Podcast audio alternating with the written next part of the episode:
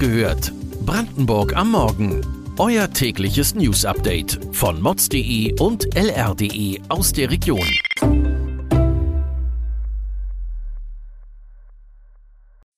Guten Morgen Brandenburg.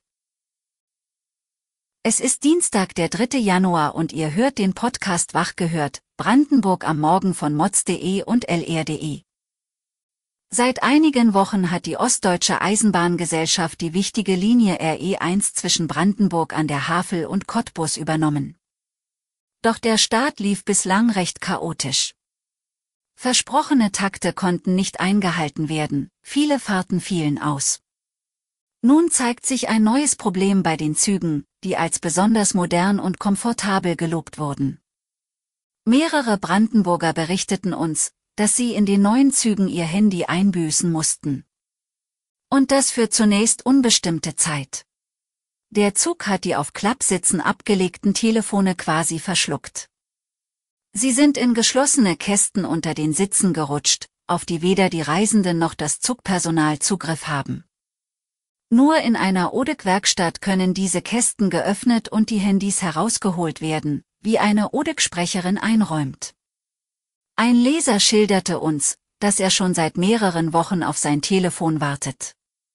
Ob die ODEC Warnschilder erwägt und wie das Verkehrsunternehmen den Fehler erklärt, lest ihr heute auf mods.de und lr.de. Das jüngste Chaos im Zugverkehr hat auch in Elbe-Elster für viel Ärger gesorgt.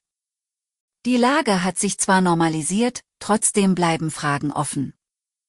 Eine Frau aus Finsterwalde konnte an Weihnachten nicht nach Leipzig zu ihrer Tochter fahren, da der RE10 nur bis Falkenberg fuhr aufgrund von Personalmangel.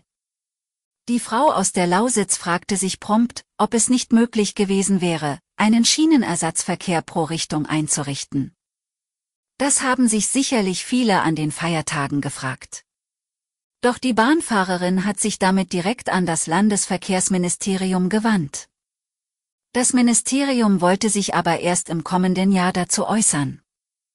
Überraschenderweise teilt der Fahrgastverband nicht die Meinung der Bahnfahrerin aus der Lausitz. Weshalb lest ihr auf lr.de? Ein Sturz, Unfall oder Herzinfarkt, der Ernstfall kann plötzlich eintreten.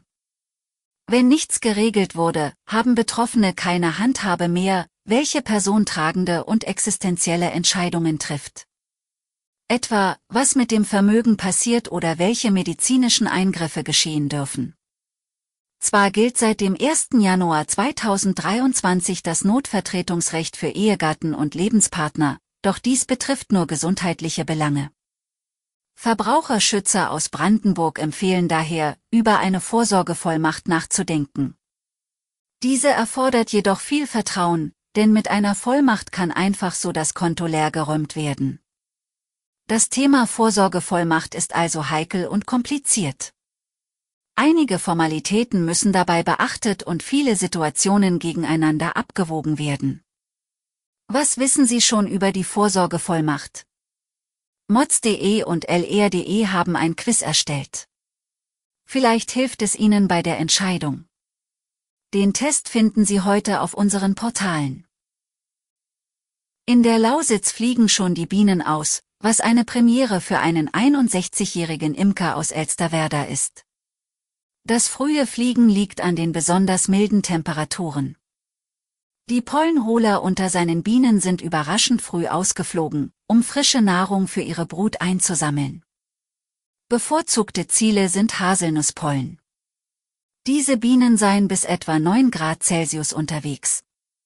Anders als Wespen, die nach einer Saison sterben, überwintern Bienen in ihren Stöcken. Doch um die Honigsammler steht es nicht gut, das beobachtet auch der Lausitzer Imker. Viel zu warm und trocken sei es gewesen, so dass es nicht genug Nektar für Bienen gab. Eigentlich wollte das Land eine Strategie zum Insektenschutz aufsetzen. Das war der Wille von zwei Volksentscheiden. Doch als es an die Umsetzung ging, kam das Vorhaben ins Stocken, da sich die Regierungskoalition, der Landesbornverband und die Umweltverbände sich unter anderem nicht zum Thema Pestizide einigen konnten. Das für Januar geplante Gesetz kam daher nicht. Und wann damit zu rechnen wäre, ist aktuell völlig unklar. Weitere Infos und Hintergründe zu den heutigen Nachrichten lest ihr auf mods.de und lr.de. Feedback könnt ihr uns an wachgehört.mods.de schicken. Morgen hört ihr wieder die nächste Folge. Kommt gut in den Tag.